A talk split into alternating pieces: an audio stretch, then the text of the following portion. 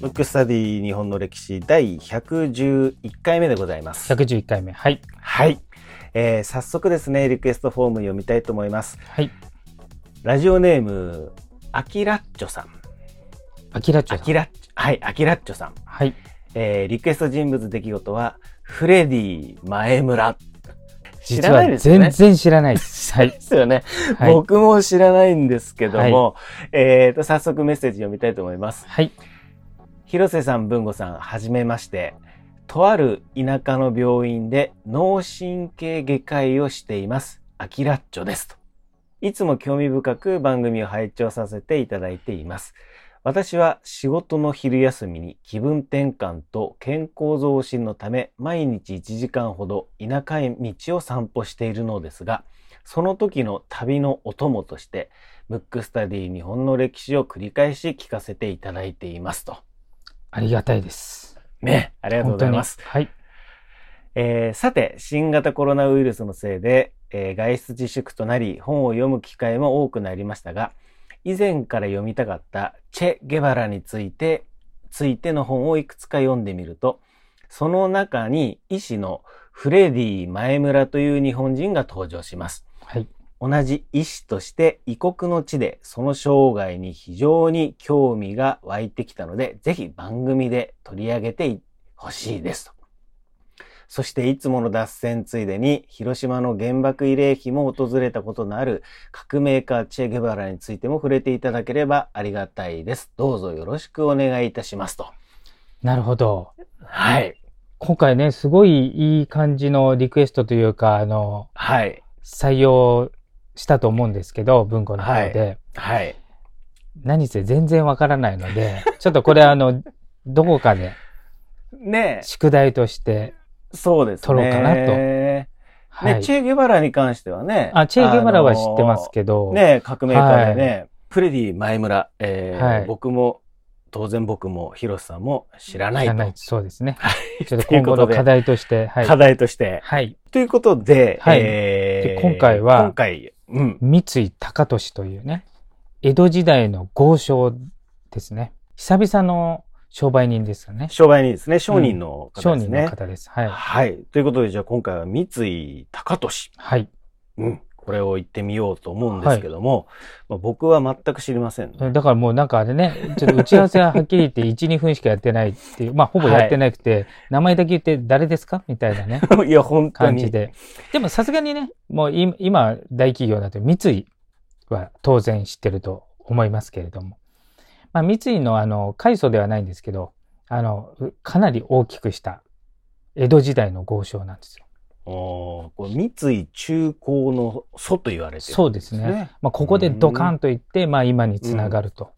ああ、やっぱり。三井財閥の、まあ、礎を築いたというか、そういう方なんですよ。あちなみに、あの、これ、江戸時代の方ですけど、三井と並び称されるのは何でしょうか？三井と三三菱。三三菱といえば、は、は岩崎弥太郎。八太郎、そう。あれは明治時代。だからちょっと三井の方が早いんですよ。前なんだ。早いんですね。前なん前なんですよ。うーんそれね、ちょっとね、うん言いますと、その、まずね、三井さんってうん松坂の人なんですよ。松坂って言って三重県？三重県の。そこで、一応あの、呉服関係の仕事をされてて。で、ただ、兄弟とか、まあその時代っていうのはね、兄弟も多いし、家族も多くて、お兄さんが結構やり手でうん切り盛りしてて、うんその四男なんで、まあ弟になるんですね。で、いろいろそのおお兄さんのもとで、まあ商売のいろはを教わり、まあなんつうか、すごい真面目な方なんで、あの、まあ、ほ奉公っていうんですかそれしてたわけですよ。で、なんと、江戸時代って寿命が多分、多分40代だと思うんですよ。平均寿命。なんとね、52歳になって、お兄さんがちょっと亡くなることになって、52になって江戸に出てくるんですよ。うーん。あめっちゃ遅咲きじゃないですか。江戸に、はい念願の江戸に出うんてうんくることになるわけですよ。まあ、なんか出てきた、カーネル・サンダース、そうそうそうそうそう。まあ、出てきたか、まあ、遠隔って説もあるね。だから松坂にいて、まあ、息子たちをこう、まあ、でも多分まあ出てきたんだと思うんですけど、まあ、はい要するうんに商売を江戸でそこで本格的にやろうと。うん。でも本当にね、カーネル・サンダースと一緒ですよ。だって、そうですよね。今で言うと85で出てきましたみたいな感じだと思う。うん。けすど、ごい。うんまあ、すごい真面目で商売一つになるに、なんか真面目な人って、なんか若干悪い言い方すると融通きかないみたいなとこあるじゃないですか。けどこの人真面目な上に、すごく発想が柔軟。うーんなん、で、今では当たり前のようなことを、実はね、この人が初めてやったようなことが多いんですよ。へえ。あ、ちなみに三井家の呉服屋って何ていう名前で、お店の名前何か知ってます？三井家の呉服屋？の名前。なんすか？な、なんですか？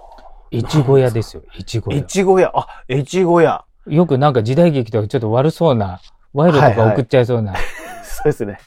越後屋悪屋の、みたいな感じ。越後屋が、あの、三井の呉服屋の名前ですよ。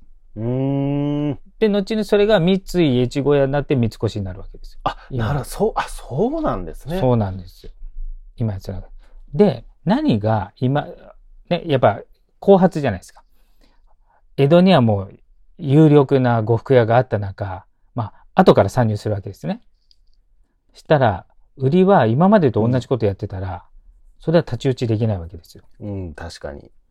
実はね、この三井高俊さんが考えたのが、棚先売りっていうのと、うんまあ、要するにお店で服を売るっていうのと、うんうん。現金かけ値なしっていうのを初めてやったわけですよ。うーん。じゃあまずね、棚先売り、要するにお店で売るっていうこと、今は当たり前じゃないですか。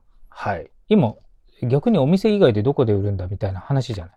そうですね。うん。前、要するに三井高俊さんが、越後屋でやるまでは、お得意様のところに注文を聞きに行って、だから店に来るんじゃない、うん自分があ聞きに行って、はい。で、後で商品をこう持っていくっていう、うーん。この時代はじゃあそういうスタイルだったねそういうスタイルが普通だったわけ。または何個か持って行って、ご用を聞く前にこんなのありますよって持って行って、それで売るっていう。だからどっちにしろ出向いてたわけですよ。なるほど。だから今で言うと何ですか、デリバリーしかないみたいな。はい、はい。それをうん初めてお店で売りますよと。あなた、周りの人が来て、お客さんが来てください。うん。で、それだったらまあ普通来ないから、売りがあったわけです。で、現金かけ値なしっていうのが売りだった。これね、今では当たり前なんですよ。じゃあ、例えばじゃあ文吾がお店行きました。その時、えっ、と、どうやってその値段を知ります？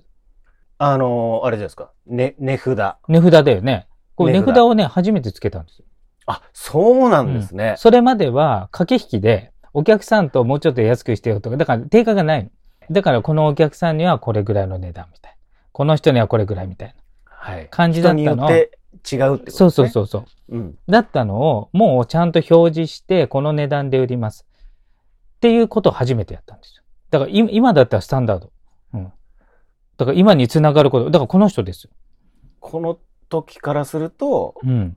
超革新的珍しい超革新的なんですね。誰もやってない。うーん。でね、さらに、現金かけ値なしだから、今までは現金じゃないわけ。いわゆる付け。おあ、あはははは。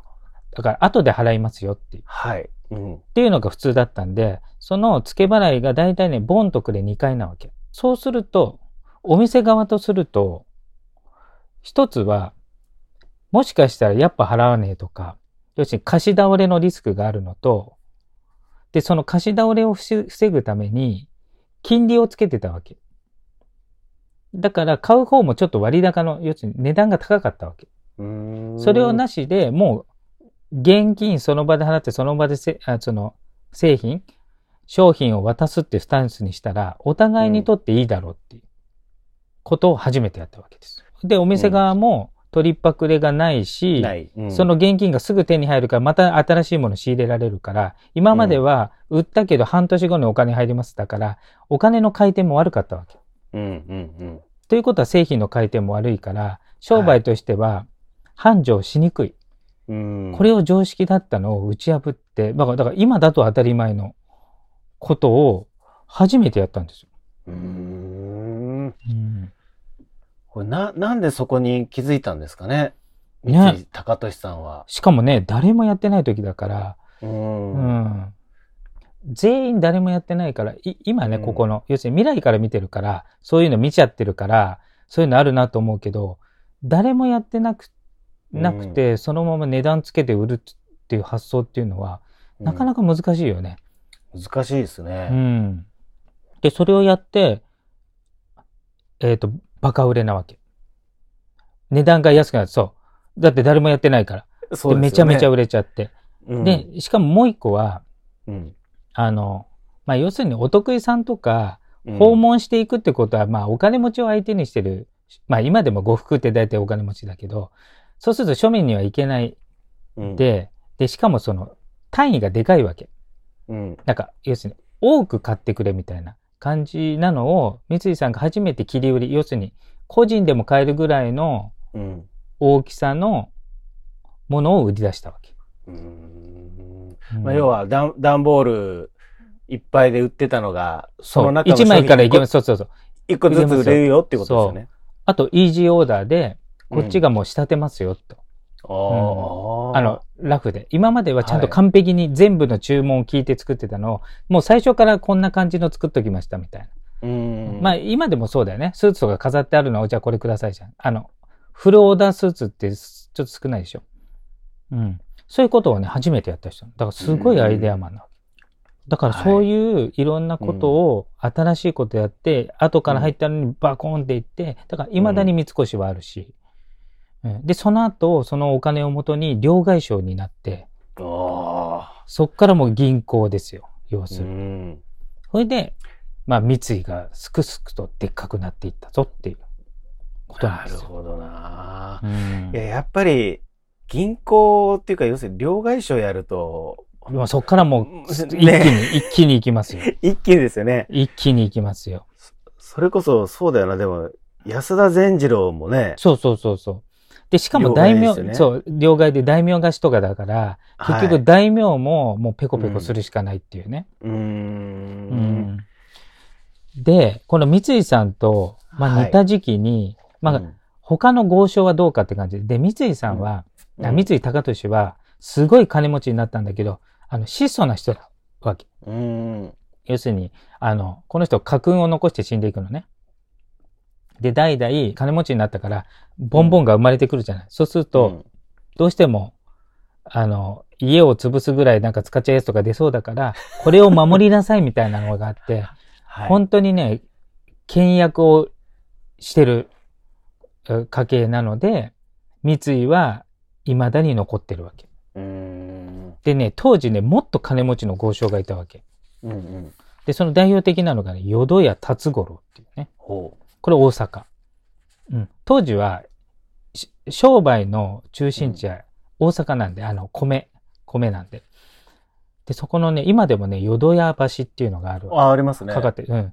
あれはね、このね、淀屋さんが自分家の前で、めんどくさいから自分家の前で橋を架けちゃったっていう、ね。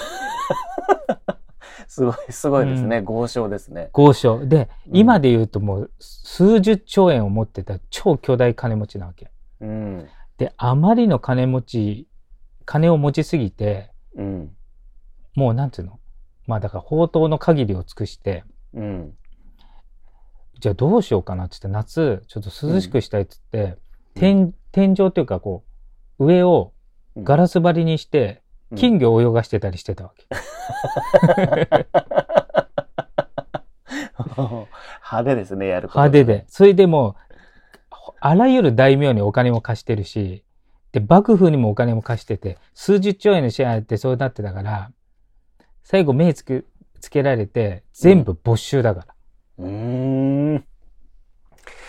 いや、やっぱり、そうなるんですね。うん。だから、江戸時代の豪商はいっぱい出たんだけど、今に残るっていうのは、やっぱり、お金を稼ぐ才能、プラスそれを守る。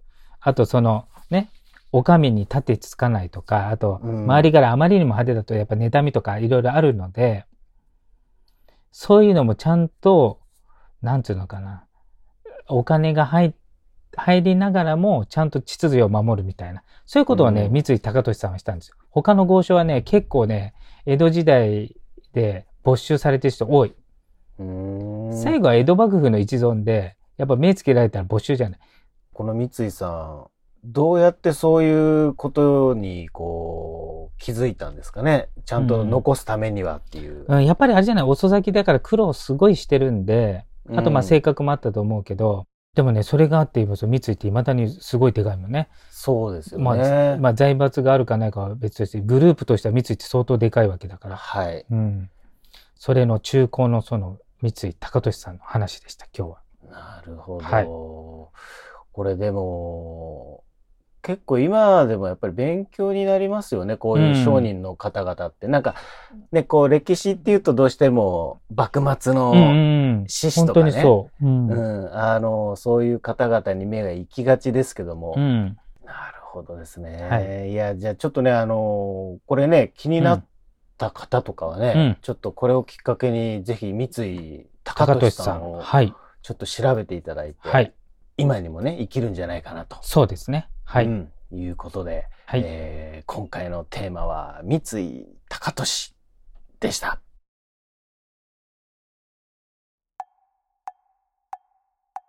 むくむくラジオだべむくむくラジオだべむくむくラジオだべ